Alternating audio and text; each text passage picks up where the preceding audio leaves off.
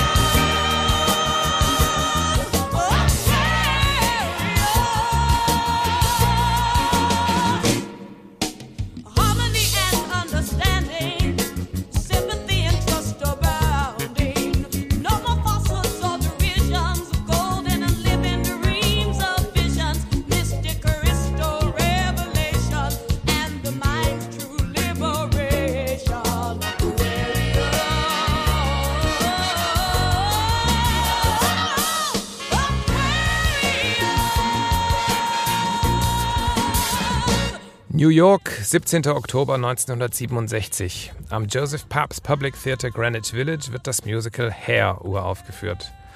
Kaum jemand ahnt zu diesem Zeitpunkt, dass Hair auch noch gut 50 Jahre später zu einem der erfolgreichsten Musicals der Welt zählen wird und dass das Stück über Peace, Love und Happiness wie kein anderes Theaterstück das Lebensgefühl der Hippie-Bewegung unsterblich machen wird. Im Auftaktsong Aquarius, den Sie gerade im Hintergrund hören konnten, heißt es übersetzt, Harmonie führt uns zur Klarheit, Sympathie führt uns zur Wahrheit, keine Falschheit, keine Lügen, niemand wird uns mehr betrügen, Mystik wird die Wahrheit lenken und dem Geist die Freiheit schenken. The Age of Aquarius, das Zeitalter des Wassermanns.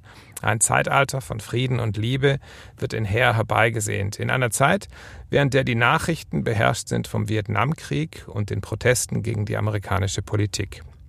Wie kam es zu diesem Stück? Die Idee zu Hair hatten die beiden Schauspieler James Rado und Jerome Ragney, die beide zuvor in konventionellen Theaterproduktionen in New York tätig waren. Nun wollten sie das Lebensgefühl ihrer Generation auf die Bühne bringen und dem Publikum das zeigen, was sie umgibt. James Rado erinnert sich. Suddenly, there were young kids who dressed differently and were wearing their hair long, and they were very approachable. They were very friendly. They held flowers in their hands, and they walked down the streets, and they were crazy, and they were, they were groovy. And Jerry and I, Jerome Ragney, who was my partner, and I were actors, and we wanted to write a musical. And so all of a sudden, there was a con- confluence of all these factors. The war protests happened. That was the beginnings of Hair.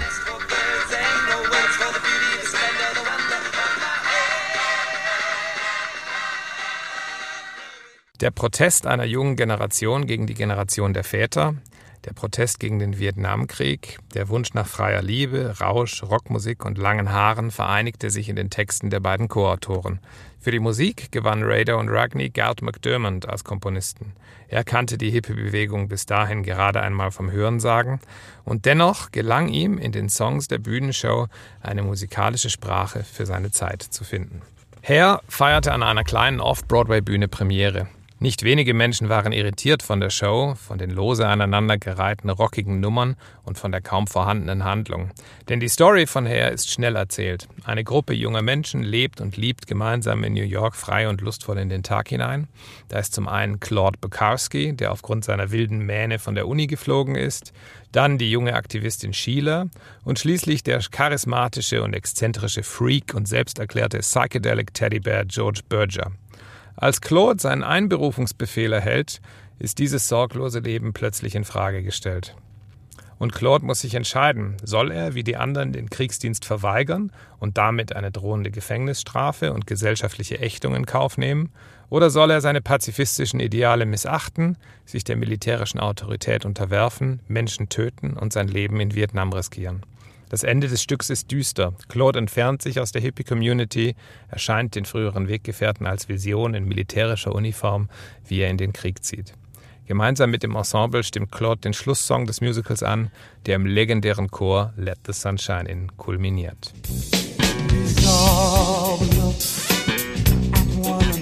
Short of breath,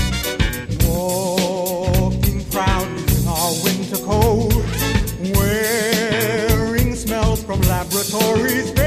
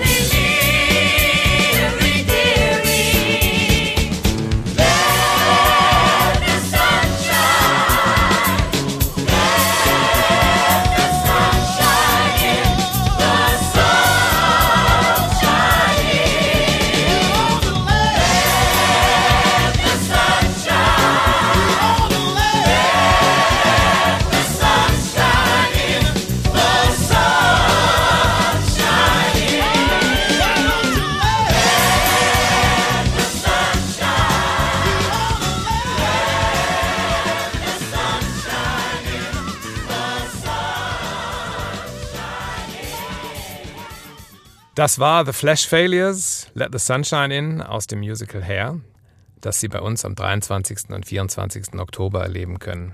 Hair traf den Zeitgeist punktgenau und hatte Erfolg. Die Produktion siedelte bald ein großes Broadway-Theater um, wo es im Lauf von vier Jahren in über 1700 Vorstellungen gespielt wurde. Hair wurde 1969 dann auch für mehrere Tony Awards nominiert und führte zu einer breiten Anerkennung. Internationale Produktionen folgten natürlich, darunter die deutsche Erstaufführung in München, in der niemand Geringeres als Donna Summer und Liz Mitchell von Boney M. mitwirkten. Und in Schaffhausen? Bis eine Produktion des Erfolgsmusicals bei uns im Stadttheater zu sehen war, dauerte es nochmal fünf Jahre. Im November 1973 war es schließlich soweit und der Ableger der deutschen Erstaufführung ging am Herrenacker über die Bühne. Offenbar vor ausverkauftem Haus, wie die Kritik der Schaffhauser Nachrichten bemerkt. Was muss gespielt werden, um unser Stadttheater zum Bersten zu füllen? Nicht Shakespeare und nicht Schiller. Dafür aber Herr. Reichlich spät zwar, nachdem das Musical um die halbe Welt gegangen ist, kommt es auch zu uns. Der Theaterverein müsste eigentlich seine Konsequenzen ziehen und sich fragen, wie wohl der Spielplan zur Zufriedenheit des Schaffhauser Theaterpublikums zu bestücken wäre. Wie modern muss man sein, bis man die Jungen wieder dazu bringt, wie in den alten Tagen, dicht gedrängt an den Wänden entlang zu stehen? Was braucht es, bis die Leute vor der Kasse Schlangen stehen wie einst? Die Antwort: Herr. Die Aufführung von Hair 1973 war also, was den Publikumszuspruch und offenbar auch die Durchmischung des Publikums angeht, ein voller Erfolg. Doch wie stand es allgemein in Schaffhausen mit Peace, Love and Happiness? Gab es in Schaffhausen überhaupt Hippies? Und wenn es schon ganze fünf Jahre dauerte, bis Hair auf unsere Bühne schwappte, schwappte vielleicht der Geist der 68er auch mit einer solchen Verspätung erst nach Schaffhausen über? Um diesen Fragen nachzugehen, habe ich mir zwei Gäste in unseren heutigen Podcast eingeladen. Das ist zum einen Thomas Jacke, regelmäßiger Theaterbesucher seit den 1960er Jahren, heute Mitglied der Städtischen Theaterkommission, und Bernhard Ott, langjähriger Chefredakteur der Schaffhauser AZ und heute Verlagsleiter des Verlags am Platz. Bernhard Ott hat 2018 anlässlich von 50 Jahre 1968 in den Schaffhauser Beiträgen zur Geschichte einen sehr interessanten und lesenswerten Beitrag über diese Zeit in Schaffhausen veröffentlicht. Und ich habe ihn zunächst zur damaligen Zeit und zur politischen Haltung der Jugend im Allgemeinen befragt. Herr Ott, sprechen wir doch zuallererst über Vietnam. Wie stark war denn die Antikriegsbewegung damals in Schaffhausen? Also man muss vielleicht sagen, ich kann das nur aus meiner persönlichen Erfahrung beantworten. Äh, Ich komme aus einer sehr katholischen Familie und für uns war das klar, die Kommunisten sind die Bösen, die sind gegen die Kirche. Und die damals äh, dominierende Schicht in Südvietnam, es geht ja um Südvietnam, äh, das waren äh, Familien, die ebenfalls katholisch waren Großgrundbesitzer etc., die aus der französischen Zeit, aus der französischen Besatzungszeit äh, eben äh, die äh, dominante Kraft waren in Südvietnam. Folglich der Einsatz äh, der USA war zum Schutz äh, dieser äh, Familien, auch zum Schutz der katholischen Bewohner von Südvietnam gegen die bösen Kommunisten, die ihre Diktatur, ihre kirchenfeindliche da errichten wollten. Und für mich war es klar, am Anfang natürlich auch durch die katholische Zeitung, die wir lasen, dass das äh, absolut äh, in Ordnung ist und dass wir diesen Einsatz äh, der USA unterstützen. Und erst viel später, als dann eben auch andere Informationen kamen äh, äh, über die Opfer der Zivilbevölkerung, äh, die Napalmbomben und ihre schrecklichen Auswirkungen, äh, da ist das dann langsam gebröckelt. Aber das dauerte relativ lange. Das war dann vielleicht 67, 68, aber zuvor fand ich das alles sehr gut und erst dann langsam begann man daran zu zweifeln, ob das alles wirklich so ist, wie es hätte sein sollen. Herr wurde ja 1967 geschrieben und die pazifistische Haltung dieser Figuren im Stück wurde ganz direkt untermauert von den Erfahrungen der aus Vietnam zurückgekehrten und desillusionierten GIs, die ihren Glauben an die Sinnhaftigkeit dieses Einsatzes angesichts der Gräueltaten in Vietnam verloren hatten. In der Handlung ringt dann Jacques Claude, die Hauptfigur, mit der Entscheidung, sich der Einberufung nach Vietnam zu entziehen, was für ihn ernste Konsequenzen mit sich bringt. In der Schweiz war das Militär ja zu dieser Zeit noch geradezu eine heilige Instanz. Wie war denn die Haltung in Schaffhausen in der linken Jugend zum obligatorischen Militärdienst und zum Krieg? Also es gab in Schaffhausen bereits schon eine JUSO und die war schon äh, 1967 gegen äh, den Vietnamkrieg. Und äh, die haben mit spektakulären Aktionen äh, auf sich aufmerksam gemacht, aber auch den Großteil der Bevölkerung mit diesen Aktionen ähm, verprellt. Indem sie zum Beispiel an Weihnachten äh, 1967 die Krippe, die Weihnachtskrippe, die es in der Unterstadt gibt, einen Teil in den Rhein geworfen haben und das Jesuskind in äh, der Statue von Johann Konrad Fischer, dem Gründer vom GF, in die Arme gelegt haben. Und die waren gegen den Vietnamkrieg und die haben äh, demonstriert gegen den Vietnamkrieg, aber die waren etwas älter als wir, aber wir sind eigentlich erst dann äh, skeptisch geworden, als 1968 diese Tet-Offensive war, im Februar, äh, als dieses berühmte Bild durch die ganze Welt ging vom Polizeichef von Saigon, der da einen, einen äh, Mann erschießt auf offener Straße. Das war dann schockierend und da ist auch die, die Stimmung irgendwie gekippt und damals begannen dann selbst die bürgerlichen Schaffhauser Nachrichten zu schreiben, was da in Vietnam läuft, ist nicht gut. Ähm, für uns war es damals ja noch nicht äh, aktuell mit dem Militärdienst. Wir waren da 18 und erst äh, ein, zwei Jahre später kam das Thema Militärdienst dann auf.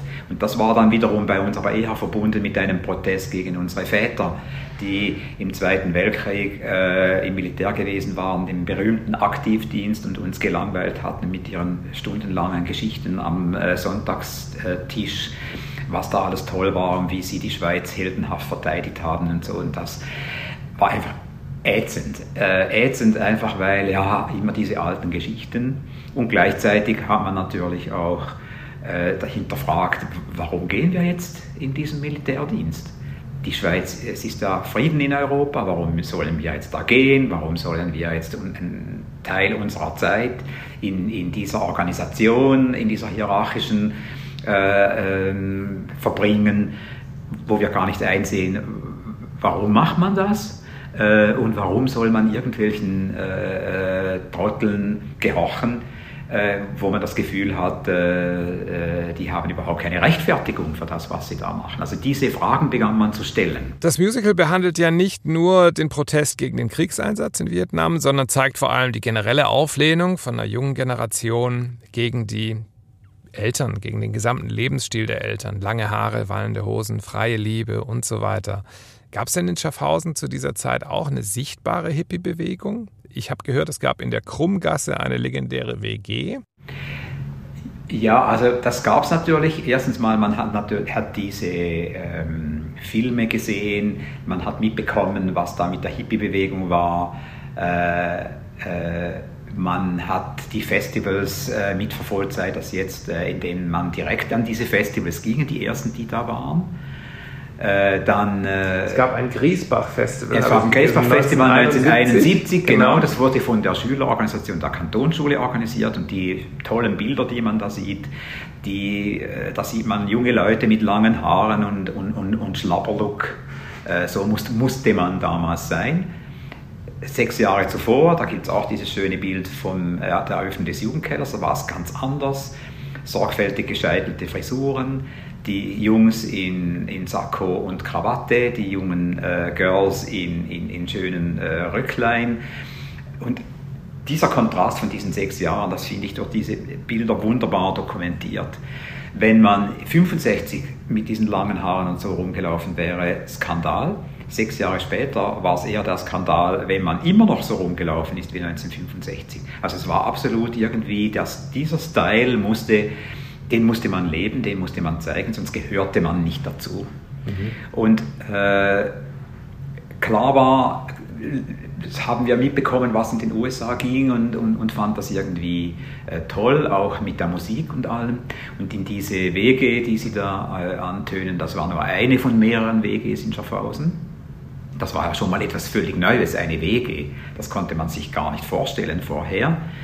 Äh, man muss aber auch sehen, damals war Wirtschaftswunder und unsere Generation war die erste, die eben neben der Schule oder neben der Ausbildung noch irgendwo arbeiten konnte, sei es im Service, sei es an einer Tankstelle und ein bisschen Geld verdienen konnte, eigenes Geld. Weil ohne eigenes Geld, die vorherigen Generationen unserer Eltern, die hätten das gar nicht machen können, selbst wenn sie es gewollt hätten, sie hätten das Geld nicht gehabt, um so irgendwo sich eine alte Bruchbude zu mieten. Und damals konnte man die ganze Altstadt von Schaffhausen, hätte man kaufen oder mieten können. Das war, man ist rausgezogen in die schönen neuen Blockwohnungen der Wohnbaugenossenschaften. In, der Altstadt waren alte Bruchbuden, schlechte sanitäre Anlagen. Die konnte man für 190 Franken kostete diese Fünfzimmerwohnung in der Krongasse. Die gehört übrigens der Stadt oder gehört jetzt noch. Mit 190 Franken, wenn da vier Leute drin wohnen, jeder bringt 50, oder? Das ist äh, machbar. Daneben hat man irgendwo bei Migro äh, nicht gerade Katzenfutter gekauft, aber, aber einfach billigstes Hackfleisch. Man hat kiloweise Spaghetti gemacht und so weiter. Äh, das war einfach finanzierbar. Und das ist, glaube ich, das Entscheidende, dass man diesen neuen Lebensstil eben finanzieren konnte, während die Generation unserer Eltern, selbst wenn sie Lust darauf gehabt hätte, das wäre nicht gegangen. Die Aufführung von Herr im Stadttheater fand ja 1973, zwei Jahre nach diesem Griesbach-Festival statt. Und im Stadttheater gab es damals noch ganz andere Konventionen, was die Kleidung betrifft, nehme ich an. Wenn man dem Archiv der Schaffhauser Nachrichten glaubt, war das Publikum aber doch recht bunt gemischt. Das heißt, offenbar sind dann doch die Leute, die auf dem Festival im Griesbach waren, zwei Jahre später auch zu uns ins Theater gekommen. Das heißt, die Hippie-Bewegung war dann quasi schon im Mainstream angekommen. Das kann ich nicht genau sagen, weil ich war nicht in dieser äh, Vorstellung. Das Stadttheater war ähm, eben Stadttheater, Bachfest, Monot. Das waren die drei großen Institutionen des Schaffhauser Bürgertums, äh, wo sich die Haute Volée von Schaffhausen getroffen hat. Man kannte sich, man äh, war irgendwie verbunden wirtschaftlich und so weiter und so fort. Und da ging man hin. Und das war jetzt für uns nicht unbedingt attraktiv. Erstens, weil zum Teil ja unsere Eltern dann da waren. Und die hätten auch gar keine Freude gehabt, wenn ihre Kinder in diesem Schlapperlook in dieses Stadttheater gekommen wären. Und sie sich hätten schämen müssen vor ihren Freunden, oder? Also ich selber war nicht, ich kann das völlig von der Seite aus nicht beantworten, aber es war klar, nee, Stadttheater ist nichts für uns, Bachfest ist nichts für uns, Monod, Gadri tanzen ist, diese Monodabende ist auch erst recht gar nichts für uns, da muss man eben eine bestimmte äh, Kleidung tragen, die uns ja gerade eben nicht passte, also das wollte man dann nicht. Außerdem entstand er 1973 eben als Gegenpol ganz bewusst zum Stadttheater dieses Kommunaltheater, das dann später Theater im Posthofen, noch später Theater im Fass wurde, weil man einen Kontrapunkt gegen dieses bürgerliche Theater setzen wollte. Und da war ich dann schon, da ging ich dann schon hin. Der Schaffhauser Journalist Kevin Brühlmann, der lange als Redaktor auch für die Schaffhauser AZ gearbeitet hat, mittlerweile arbeitet er für den Tagesanzeiger, der hat über diese Zeit eine Masterarbeit geschrieben und hat die jetzt zu einer weiteren Publikation ausgebaut. Das Buch erscheint in Kürze beim Verlag am Platz und trägt den Titel Schaffhausen muss sterben, damit wir leben können. Und es geht genau um diese Zeit, um 1968, ist das richtig? Genau, da geht es um die Zeit, beziehungsweise so 68 bis äh, 73. Ähm, die Arbeit war ursprünglich eben für die Universität äh, gedacht und wo, er hat sie jetzt umgeschrieben zu einer Reportage, indem er nämlich mit äh, Leuten äh, gesprochen hat, äh, die damals irgendwie in irgendeiner Form in dieser, nennen wir es, Bewegung drin waren und das Spannende ist eben, er trifft sie jetzt als alte Leute und die schauen dann zurück auf die Zeit von damals. Und aus ihnen ist natürlich ganz viel geworden, ganz äh, auch konträre äh, Lebensentwürfe sind dann entstanden. Und das Spannende ist eben genau das, also dass es nicht eine äh, streng historische Arbeit ist, sondern dass es eine Reportage ist, die auch ganz von ihm eben journalistisch aufbereitet ist äh, und auch in, se in, in, seinem Stil, den er schreibt, äh, geschrieben ist. Also es ist sehr spannend ähm, und ich bin sehr neugierig, wie das Publikum das dann aufnimmt. Vielen Dank, Bernhard Ott, für dieses aufschlussreiche Gespräch. Nachdem uns Bernhard Ott ja sehr plastisch geschildert hat, wie das gesellschaftspolitische und generell gesellschaftliche Klima in dieser Zeit 1965 bis 1973 in Schaffhausen war, präsentiere ich Ihnen jetzt einen weiteren Gast. Die Rede ist von Thomas Jacquet. Thomas Jacquet war lange Zentralverwalter der Stadt Schaffhausen, sitzt mittlerweile als fleißiger und treuer Theaterbesucher auch in der städtischen Theaterkommission. Und er hat mir erzählt, dass er diese Zeit auch sehr lebendig in Erinnerung hat und wir haben ihn deswegen als Gast eingeladen, weil er von sich selbst sagt, er war damals ein Wochenend-Hippie. Thomas, was bedeutet das Wochenend-Hippie? Und ist das eine besondere Schaffhauser-Erscheinung oder gab es das auch in anderen Orten? Ja, ich würde sagen, da hat es auch in anderen Orten gegeben. Es war eine Erfindung für mich selber. Ich habe äh, grundsätzlich meine, meine Haltungen immer, immer ein bisschen und Handlungen reflektiert. Ich habe mir immer überlegt, äh, stimmt da, was ich im, im Leben mache, mit dem überein, wo ich so als äh, Haltung von mir gebe. Und dort mal ist das auch klar gewesen, dass ich eben eigentlich nur am Wochenende bin und in den Ferien und während der Wochen ganz normal geschafft habe. Interessant ist vielleicht in dem Zusammenhang, dass ich noch eine spezielle Situation habe, weil meine Eltern sind vielmal gezügelt und haben äh, vor allem auch die Schule, Kanton gewechselt. Ich bin 1968 noch in Thun bzw. Hünibach in die Schule und habe eigentlich dort dieselben Zeiten erlebt, Easy Rider, Film und so. Und äh, bin dann gewechselt auf Schaffhausen, so genau weiß ich es nicht mehr, aber vermutlich mit 18,5 oder 19. Und in der Zwischenzeit, bis die Eltern mich können nachholen habe ich mir ganz lange Haare wachsen lassen. Was dann Schaffhausen da noch ziemlich aufgefallen ist. Ich bin sicher einer von den Ersten, gewesen, der das hatte. Aber eben, unter der Woche bin ich ganz brav.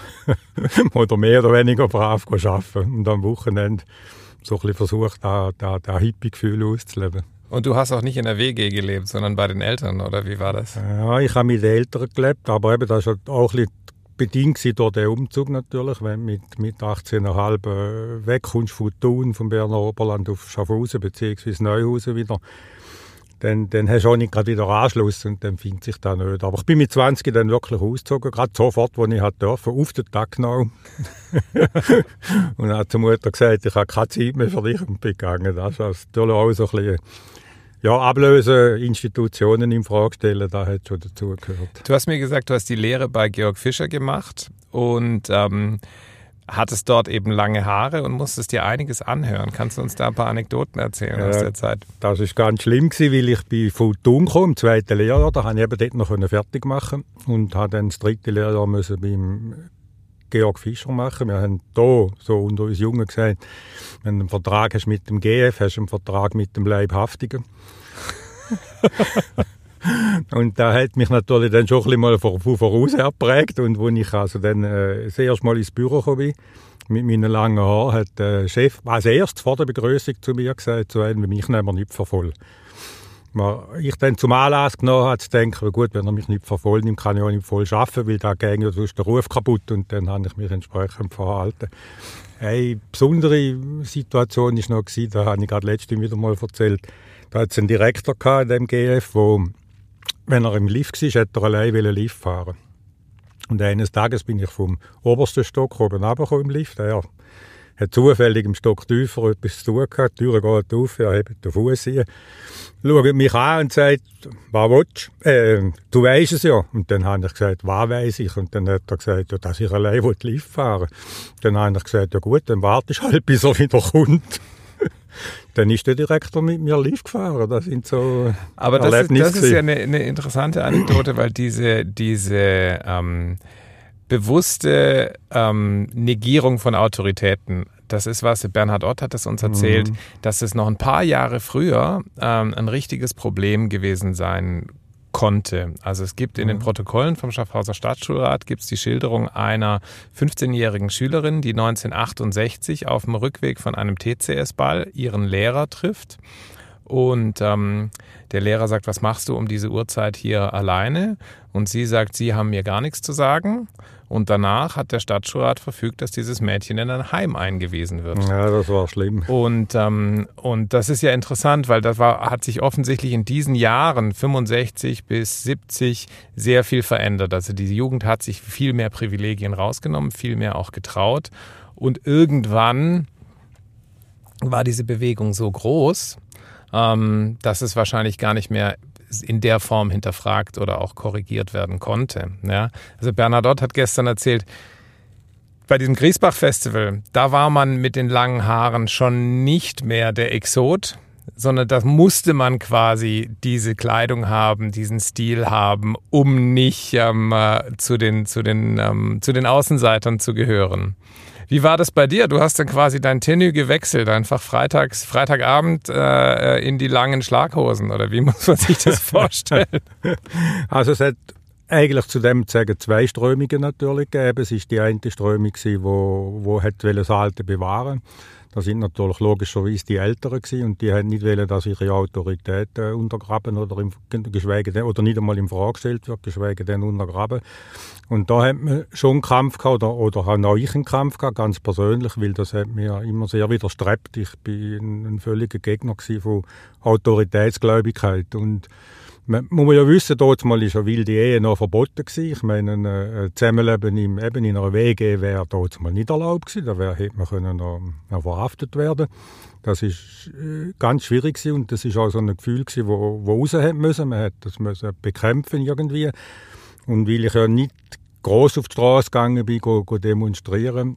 68 ist ja in, in äh, Zürich da die Globuskrawall Genau. In dem autonomen Jugendzentrum bin ich dann einmal gelandet.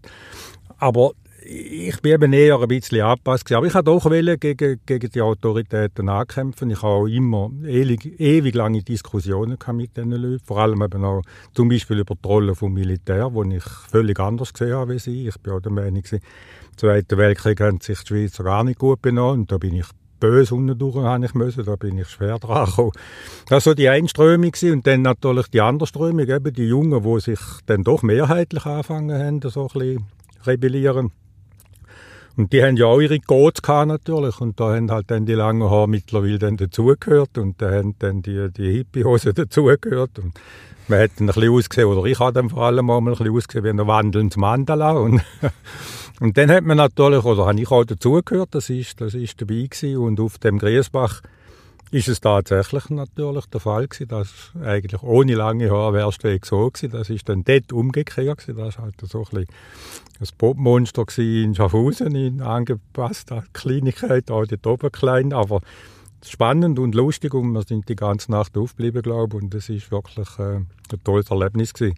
Ja, das ist interessant. Zwei Jahre später war ja dann die Vorstellung her hier im Stadttheater und ich vermute, also man kann das auch in den SN-Archiven kann man das lesen, dass dann ähm, auch einige hier im Theater waren, dass der Dresscode zumindest bei den jüngeren Besuchern auch hier schon ganz klar in die Richtung ging, obwohl das natürlich mit Protest in der Form nichts mehr zu tun hatte. Also da war Vietnam, die Vietnam-Proteste waren da schon lange vorbei. Es ging eigentlich in den USA um Watergate und nicht um, um Vietnam.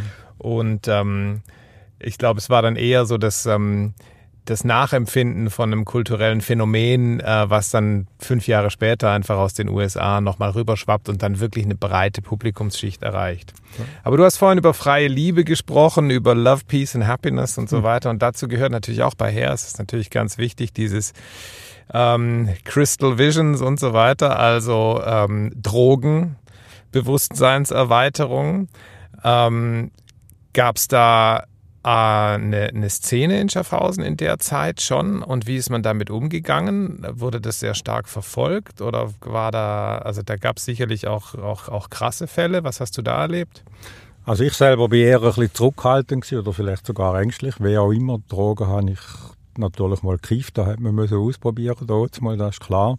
Und es hat zum Jugendkeller so eine Art einen alternativen Keller noch gegeben, weil man im Jugendkeller doch nicht so nicht so progressiv hat, wollen eben auch mit Drogen umgehen, nicht so wollen auffallen, selbst zu Zeiten, wo man dann die Schalen nicht mehr hat und wo Es so gibt eine Veranstaltung in dem, in, im Kalender vom Jugendkeller aus den späten 60ern, das heißt Bewusstseinserweiterung mit Drogen.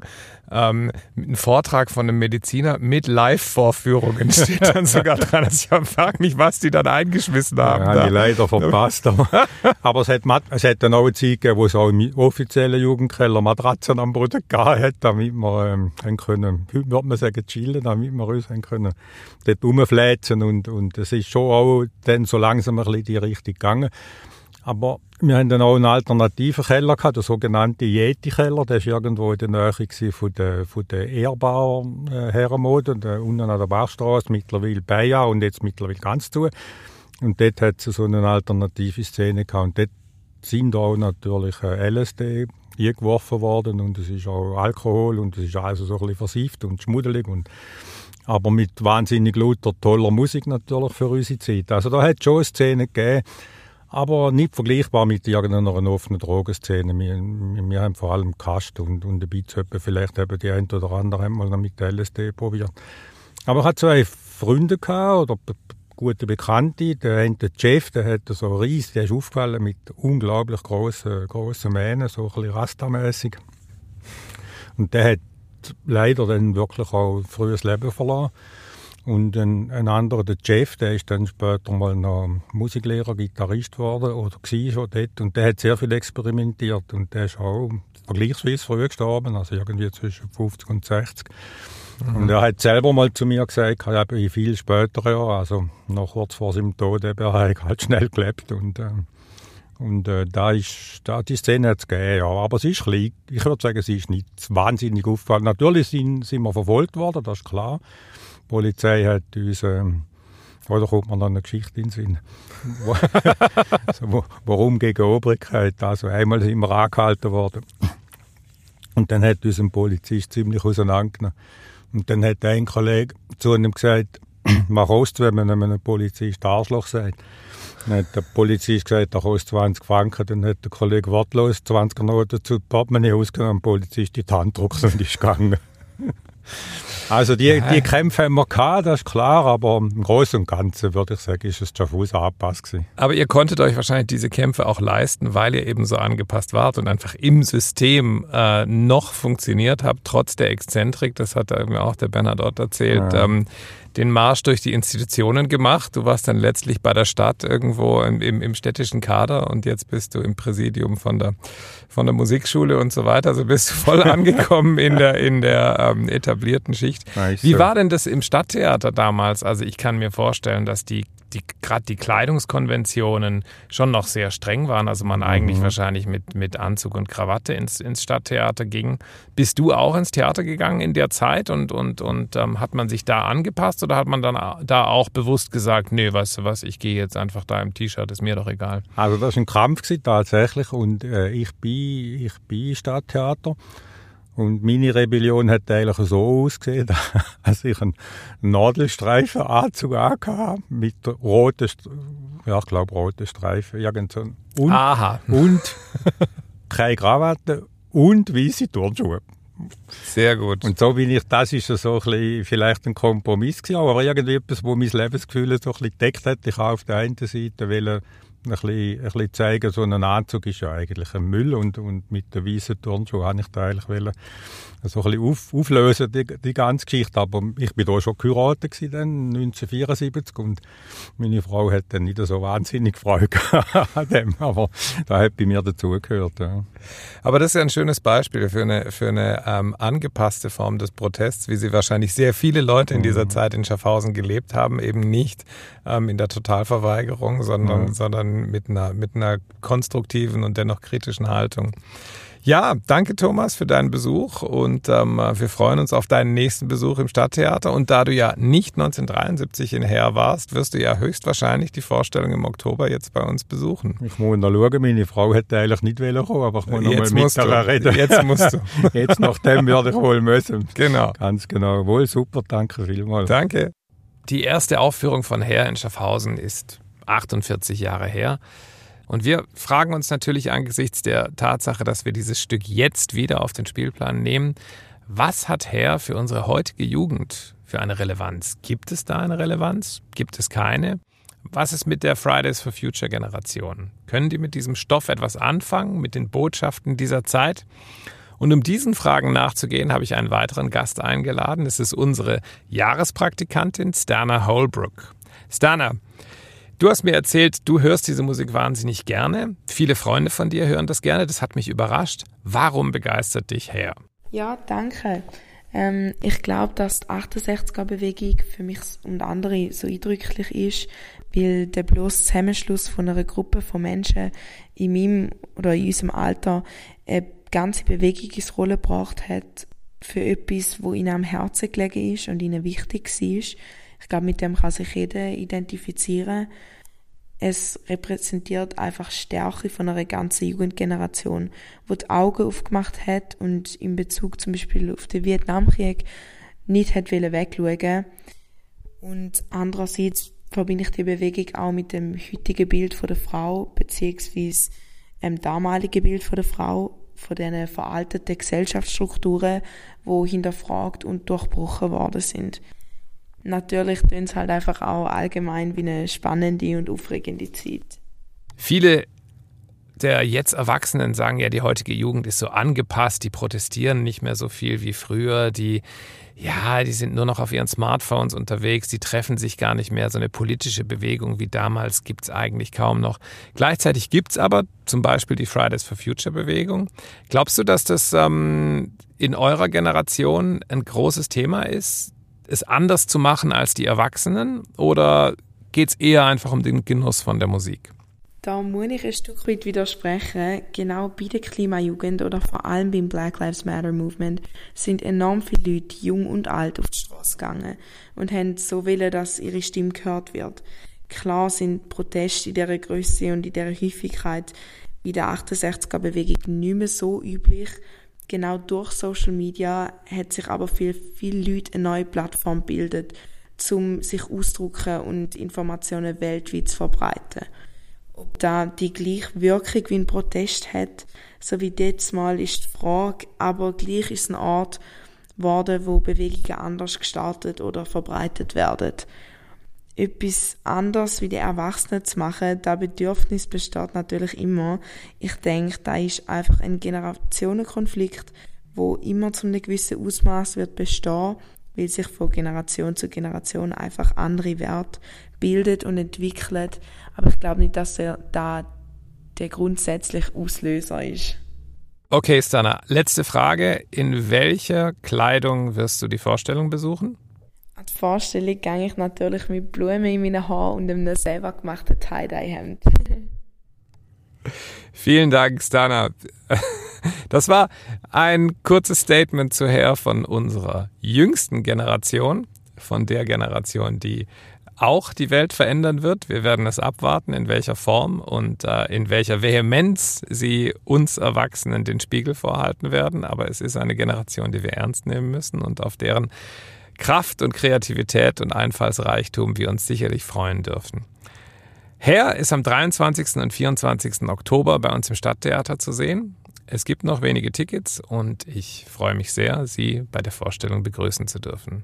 Unseren nächsten Podcast hören Sie im November. Wovon der handelt, wissen wir noch nicht genau. Lassen Sie sich überraschen, bleiben Sie gesund und bis bald im Stadttheater. Drehbühne,